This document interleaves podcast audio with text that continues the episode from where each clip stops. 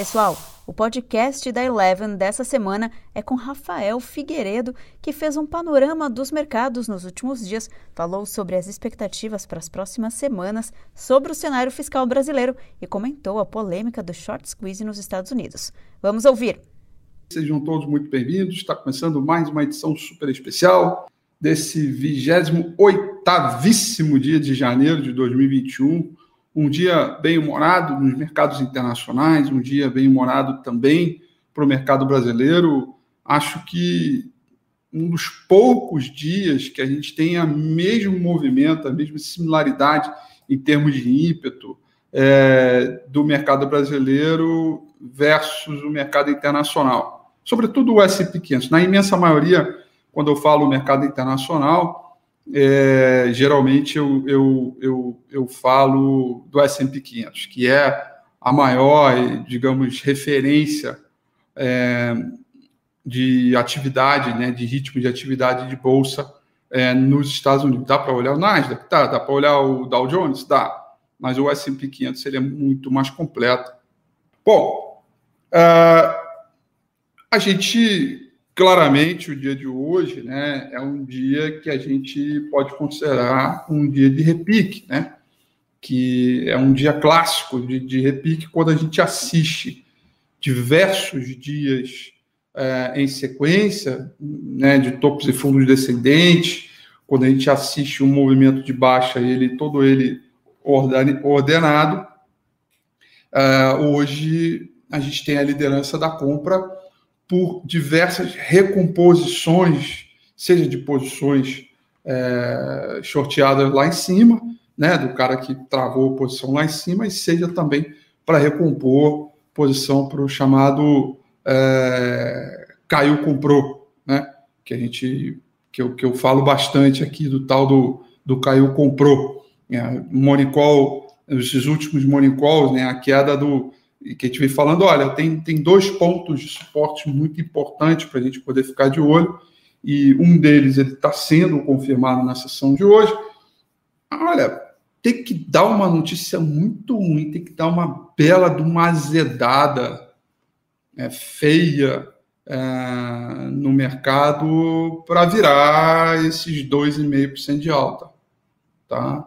Acho muito difícil, acho que a gente está determinando o fluxo do dia é, e, e, o estágio que a gente vê, que eu vejo aí de, de, volume, me parece ser que tudo leva a crer que a gente vai manter é, é, esse movimento, esse movimento de alta. E aí, é, Rafi, qual é a diferença do repique para o um movimento de evolução de tendência, né? Tecnicamente falando, né? O movimento de repique é quando a gente tem já uma tendência de baixa de curto prazo, de qualquer período, no caso aqui eu estou falando de curto prazo, é, estabelecida, né?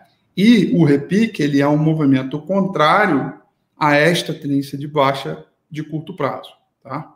E quando a gente tem movimentos favoráveis à tendência, é quando a gente tem correções que acontecem e que elas atingem níveis de suporte relevantes é, sobretudo combinado com indicadores técnicos, né, para que possa mostrar algum tipo de retomada. Né. A retomada, a gente acha que o último topo sempre vai ser testado. O repique, a gente nem sempre pode acreditar que o último topo vai ser é, respeitado. E aí, sob a ótica técnica, né, nós temos aqui possibilidades é, de tudo isso ser, é, é, de, de, ser alcançado. Né? A gente tem, primeiro de tudo aqui, ó, nós temos seis dias em sequência de queda do índice Bovespa. Tá? A partir desses seis dias, a gente tem um de reviravolta, o mercado inicia um fôlego. Tá? Então, qual é o desafio? O desafio é, um, voltar para a região aqui dos 120.420 pontos, e o outro desafio é começar a forçar a linha superior das bandas de Bollinger para cima, como foi aqui, por exemplo, para gerar uma nova correria.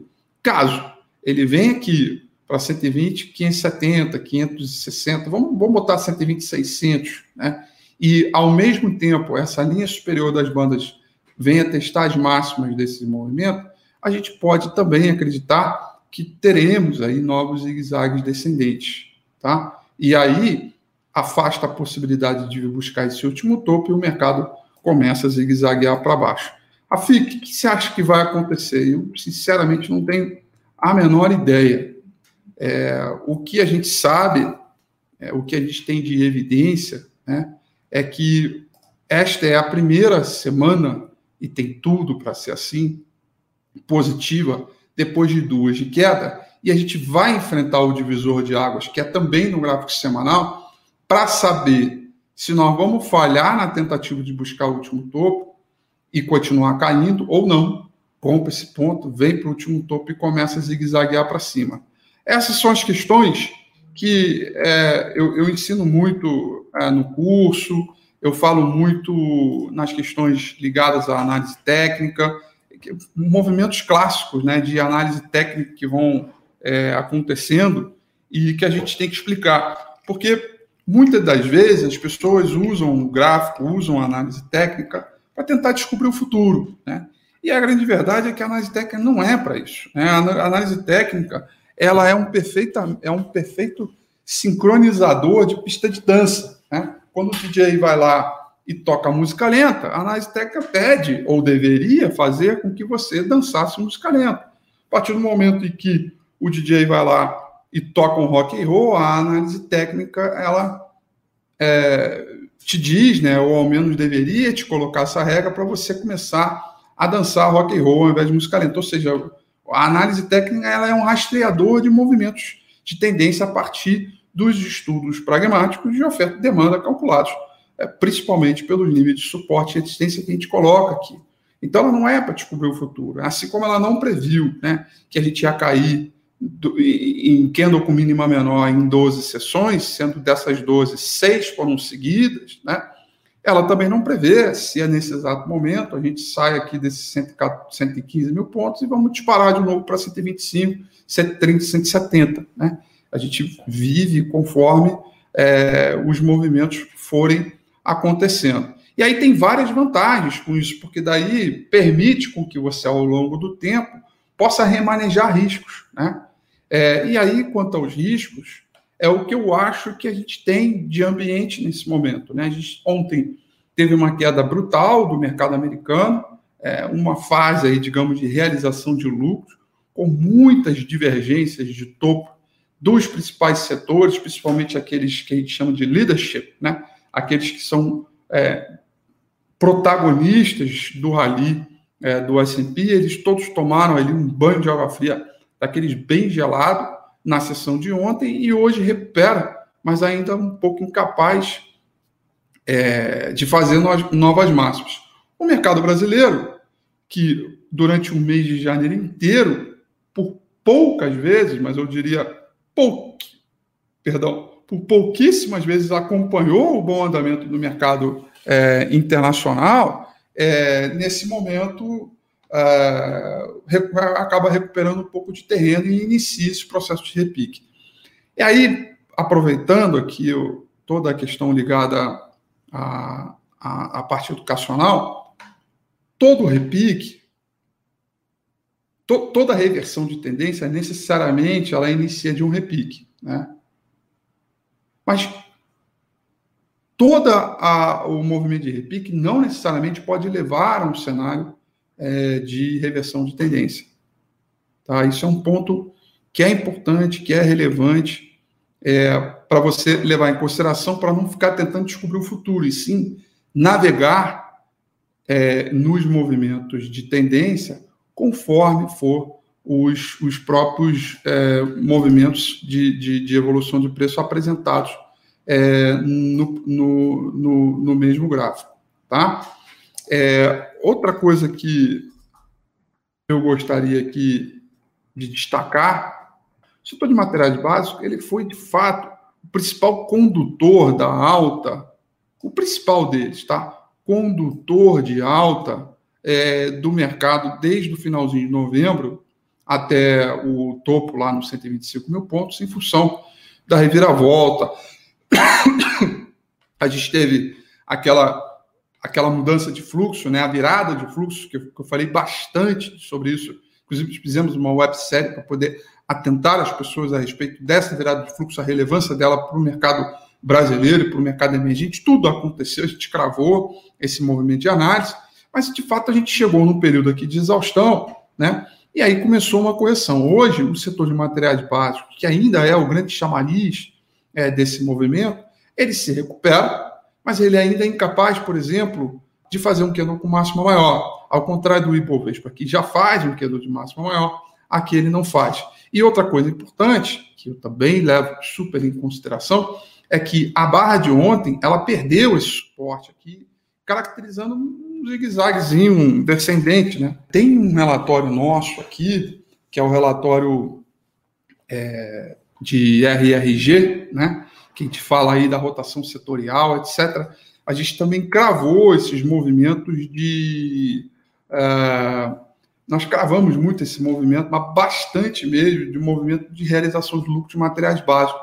Porque assim que perdeu o momento, começou a rotacionar no modo diferente, a gente pediu para botar no bolso. E aí foi bom, porque tinha bastante gente no lucro e tinha bastante gente que comprou na emoção e pôde sair no 0 a 0 com um prejuízo bem pequenininho, porque depois Vale caiu forte, os Minas caiu forte, CSN, Gerdau, né, acabou não tendo um movimento é, tão bonitinho é, como, como se esperava. E aí, bacana, legal esse movimento, é, gostei. É, e tem um outro setor agora dando preferência e melhorando demais em nível de performance relativa, coisas que a gente pode necessariamente estudar para hoje, né? Que é o setor imobiliário. E na bolsa, na B3, Tá? É, a gente tem o setor imobiliário que ele junta as construtoras e incorporadoras e junto com, com esse movimento coloca também administradoras de shopping, também ligada ao real estate. E se você olhar na sessão de hoje, administradoras de shopping, construtoras, né, estão andando bem forte. O que realmente está criando, está construindo formação de fundo para uma possível retomada é, na minha opinião, o setor de é, imobiliário. Muito deprimido no último rally, e que é ele que, se ele se firmar bastante nesse movimento, ele pode e tem a característica de dizer que o índice Bovespa tem mais upside é, pela frente. Tá? É, então, tem o setor materiais básicos. Durante muito tempo, ele foi o setor que a gente chama em inglês, né, o setor leading, Agora ele fica um setor já um pouco mais lagging, lagging nem tanto, quem acompanha o relatório RG sabe, e você agora está de olho, e agora tem que ficar de olho na análise que eu fiz aqui, os clientes receberam esse relatório, que é o setor imobiliário, onde a gente tem, digamos ali, boas oportunidades em termos de relação de riscos sobre o retorno. Tá? E aí você tem que combinar um pouco, quero lembrar a vocês que semana que vem vai ser uma semana de temporada de resultado das companhias, quer dizer, a, Cielo já estreou, né, já, já veio com, com um bom resultado, Cielo, inclusive, que foi apontada no RRG, com um bom movimento, bem legal, é, é, Cielo, e, e, e, aí os resultados corporativos acabaram corroborando para a mesma direção e mesma performance relativa, é, e também temos aí o semana que vem, a partir de semana que vem, começa com os bancos, principalmente. Depois dos bancos, a gente vai ter aí toda a temporada do quarto TRI para ser avaliada. Aí a coisa para Dedel, né? É bastante coisa para a gente olhar, porque é, é o momento em que o mercado ganha um pouco mais de vol e um pouco mais de, de movimento a partir das expectativas em relação ao resultado. Tá? Bom, esse, esse é o panorama, tá? E aí eu quero dizer o, o, o que, que é a sensação do momento, né? O que está acontecendo nos Estados Unidos, que a gente está tendo aí um, uma espécie de ataque especulativo, né? Contra é, fundos ou pessoas ou players que estão é, vendidos em algumas determinadas posições. Isso aconteceu nos Estados Unidos, vem acontecendo mais intensamente é, nos últimos é, sete dias, mas ganhou intensidade ontem, né? Porque houve chamada de margem em conjunto, diversos fundos que precisaram ser recompostos por outros fundos, é, e foram e, e, fundos aí que eu estou falando com, com prejuízos bilionários é, de dólar, né? E empresas que saíram é, de 19 reais e foram para quase 400 é, reais.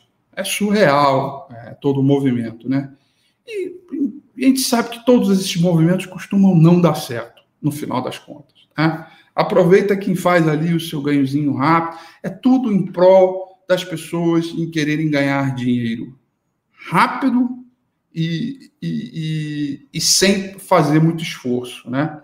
É, ganhar dinheiro com muita paciência em, ao longo de anos ninguém quer, né? E aí esse foi um movimento articulado que para a CVM, né? Isso é considerado um crime porque isso pode ser entrar na instrução de número 8, artigo 6 da CVM, quando ele diz que é proibida o uso de qualquer tipo de instrumento para a prática de manipulação de preços de mercado, está escrito isso lá.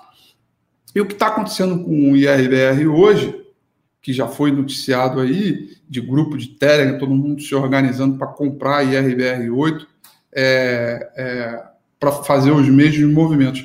Eu só quero que, que as pessoas entendam que lá nos Estados Unidos, as empresas maravilhosas, as empresas que todo mundo fez o ataque especulativo hoje, na sua grande maioria, estão despencando. Então, se lá nos Estados Unidos, que é o maior mercado do mundo, a coisa não está dando certo, por que vai dar certo aqui no Brasil? Né? É, então, muito cuidado nisso, gente. E assim, um, posso dar um conselho? Que é só um conselho. Não entra nesse grupo, não, cara. Porque se você entrar nesse grupo, seu nome e seu telefone está lá como testemunha de um crime. Né? É, que é um crime de manipulação do mercado. Né? É, enfim, é um assunto muito complexo, é um assunto para lá de sofisticado, mas eu estou extremamente preocupado com a cadeia global de mercado em função de todos esses movimentos que estão acontecendo. Noticiei isso uh, no meu Monicol e continuo dizendo aqui, tá? Não é porque a bolsa hoje está subindo mais de 2% e que eu deixo de ter as minhas preocupações. Eu continuo ainda com as minhas preocupações, tá? Eu acho que isso é um sinal, mais uma vez, é, de distorção de preços de mercado e que a gente já vive um ciclo tão forte de alta, de tão movimento de alta, que esses short squeeze da vida podem sim ser, como várias outras vezes em outros momentos de mercado, se tornaram gatilhos é, de mercado é, que acionaram correções complexas.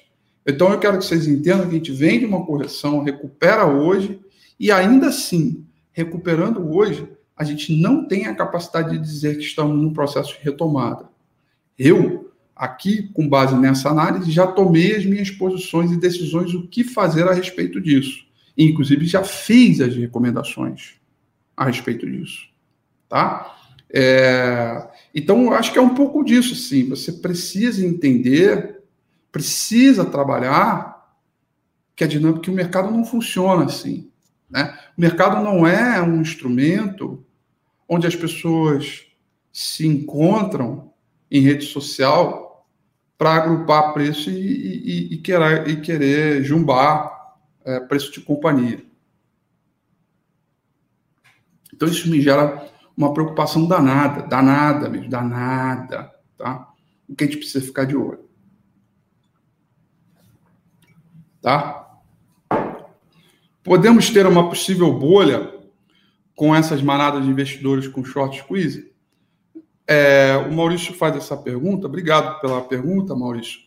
Na verdade, é, o, a, a bolha é, é um movimento de alta inflado por acordos de redes sociais que nada tem a ver com fundamentos. O que faz uma empresa subir? O que faz uma ação ganhar valor no seu preço ao longo do tempo? Expectativa de lucro futuro, é, é, percepção de expectativa de lucro futuro. Tá? Uma empresa que ela vai com certeza reportar prejuízos nos próximos é, 5, 6, 7, sei lá quantos trimestres, por que, que ela deveria subir 400 e poucos por cento em um dia? Tá? Então, é, que vocês entendam isso, que vocês é, é, possam entender esses movimentos. E aí, aproveitem enquanto está tudo no lucro, né? Se está tendo lucro na operação, está se dando bem, né? Esses movimentos aí, você aproveita, aproveita, que a coisa não está nada fácil, não. Eu sigo ainda um pouco preocupado. É... Sobre a questão ligada à temporada de resultado, ninguém me perguntou, mas eu acho que é muito válido falar. É, a gente vai ter, na temporada de resultado, uma, uma percepção de como foram as empresas no ano passado, evidentemente, porque está falando do último, do último trimestre, mas também o quanto elas se posicionaram, se prepararam para a virada desse ano. Tá? É, isso é um ponto importante que a gente precisa entender.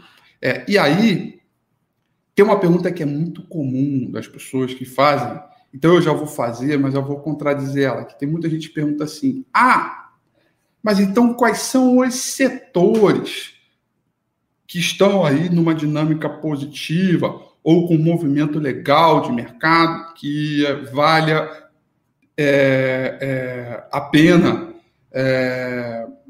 é olhar? Eu diria para você, com base em tudo que eu tenho estudado aqui, tudo que eu tenho, inclusive, me preparado para a temporada de resultado, que agora não dá mais para falar de setores. Tá? Não dá mais para falar é, é, do, dos setores. Por que, que não dá mais para falar dos setores? Porque dentro do setor a gente está vivendo, está tendo papéis com dinâmicas em empresas com dinâmicas completamente diferentes. É preciso entender isso.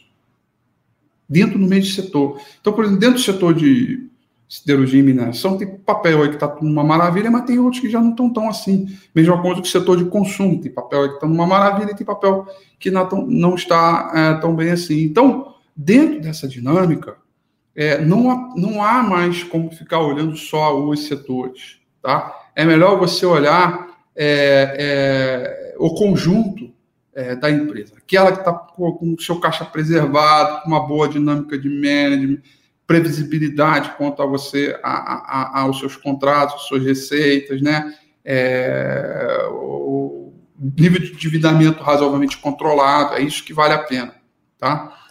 Bom, duas pautas importantes também que vocês ah, é, apresentaram aqui, que eu acho que vale falar. Né? Na pergunta acima, falaram é, sobre as eleições do presidente da Câmara e do presidente do Senado. Tá? É, certamente são duas eleições, né? são, são, são cadeiras de diretoria que é extremamente importante, muito, muito, muito, muito importante. Porque é o seguinte, gente, a gente está num estágio, e aí aproveitar disso eu já respondo também sobre a possibilidade é, da questão da greve dos caminhoneiros. A gente está num estágio de economia que a gente está indo junto com, a, com o efeito manada. Né? O mundo inteiro recupera e a gente está indo junto, na mesma, no mesmo baile. Gente, a gente não pode parar. O Brasil não pode parar. Se tiver greve dos caminhoneiros, que eu acho que as chances são bem baixas disso acontecer, mas se tiver, e eu também não acho que vai ser da magnitude que foi é, na última vez, não acho, é, não acho mesmo que vai ser, mas se tiver algum tipo de falta de abastecimento, de modo a você, com isso, impactar negativamente a economia, é muito ruim. O Brasil não pode parar, gente. A gente não pode parar. A gente está num nível fiscal crônico que a gente precisa gerar atividade, senão a gente piora ainda mais o, o se a gente não fizer nada, o nosso fiscal já está horrível. Se a gente para com a arrecadação, nosso, fiscal fica pior ainda. Então a gente não pode parar. É, se tiver, é muito ruim em termos de perspectiva futura. Tá? Agora, a gente está num movimento onde a gente tem um fluxo de capital estrangeiro exorbitante. Deixa eu contar uma, uma curiosidade aqui, que foi uma curiosidade que o Daltoso levantou para mim, que é o seguinte: é, até ontem, até ontem, melhor, até o, último dia 26, todos os dias, todos os dias do mês de janeiro, nós tivemos entrada líquida, entrada positiva de fluxo capital estrangeiro.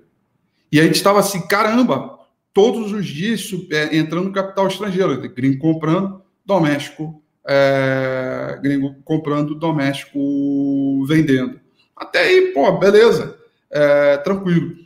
Só que hoje saíram os dados do último dia 26 e a gente começa a perceber que é, saíram os dados do último dia 26 e a gente começa a perceber que no dia 26 teve saída líquida de capital estrangeiro. Então, é, teve realização de lucro é, é, de gringo e compra é, do, do, de, de, do, do, da, galera, da galera doméstica, né, do capital doméstico. Então, é, o Brasil não pode parar, gente. É, o, o, Brasil não pode parar. É a, a, mesma coisa da questão ligada ao impeachment, tá? É, e aqui um pouco de maturidade, tá, gente? Vamos, vamos esquecer um pouco o radicalismo, vamos falar Vamos falar de economia, vou falar de mercado, tá? Não esquece tá, do lado político, tá? Eu não estou aqui para falar se o presidente é legal, se ele é bacana, se ele é, se ele é feliz ou se ele é triste, não tem nada a ver com isso. O impacto é o seguinte: se houver um processo de impeachment aprovado na Câmara e o, todo o rito acontecer, isso é muito ruim do aspecto de perspectiva futura, porque você de novo para o Brasil, entendeu? E, e, a discussão é ainda muito mais ampla, porque a gente tem uma reforma política para ser feita, para inclusive impedir que, que, que, isso aconteça, e sobre a história da democracia, isso é horrível. Porque aí o gringo que está entrando, ele vai embora. Porque ele fala, cara, não dá, que democracia é essa que picha todos os presidentes? E uma série de coisas, você retrai demais. É o que eu estou te falando. A gente não pode parar o Brasil. Não podemos, de verdade. Está numa toada. Se a gente para, a gente só piora e a alavanca só atrasa a recuperação econômica. Isso não quer dizer que eu sou contra o impeachment. Eu tenho a minha posição política, eu tenho a minha visão e não vejo necessidade de colocar aqui. O que eu estou querendo dizer é quais são os impactos que vão para o mercado. E entendam isso de uma vez por todas. Tá? Entendam todo esse movimento. E a outra pauta, que era da presidência da Câmara, é que tudo leva a crer, e acho até que o mercado hoje está levando em consideração esse bom humor, que o Lira é, vai ser o presidente da Câmara. E ele é o cara muito mais ligado à, à pauta governista, junto ao governo, ao executivo, e que muito provavelmente vai engavetar os processos de impeachment como um todo, tá? É, e, e ele é conhecido por um cara que cumpre aquilo que ele promessa. É?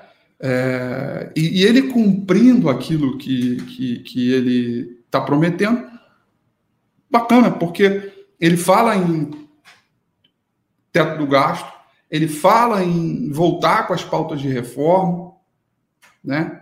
É, e ele fala muito importante a respeito é, é, é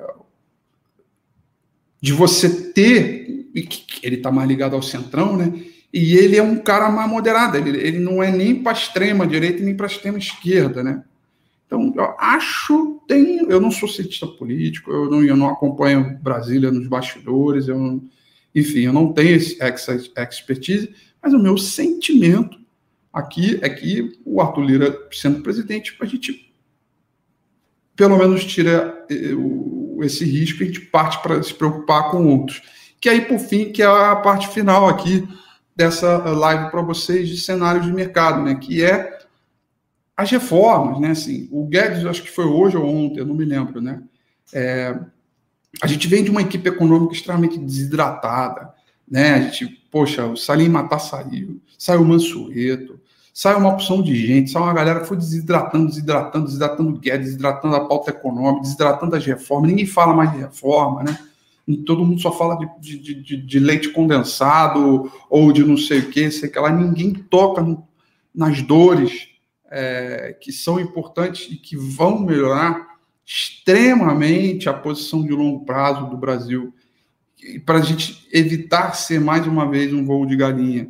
Então, as pautas de reformas precisam retornar à capacidade que o governo precisa se comunicar com a população, com a sociedade civil e com o mercado, dizer o seguinte: olha, nós estamos monitorando as expectativas de novo para que não haja aceleração inflacionária, né? Nós precisamos fazer isso, aquilo, coordenar isso para que essas pautas sejam tão logo aprovadas no Congresso, de uma vez por todas, ainda neste governo, para que a gente possa voltar a um, um mecanismo como foi no início de 2020, quando a gente tinha todo um bom humor e um smart money vindo para o Brasil, alinhado a um sentimento de longo prazo, até que veio a pandemia e desordenou é, toda a casa, né? deixou as coisas é, para lá de confusas. Então, essa pauta é importante, ela vai certamente dar uma atenuada aí na questão ligada é, é,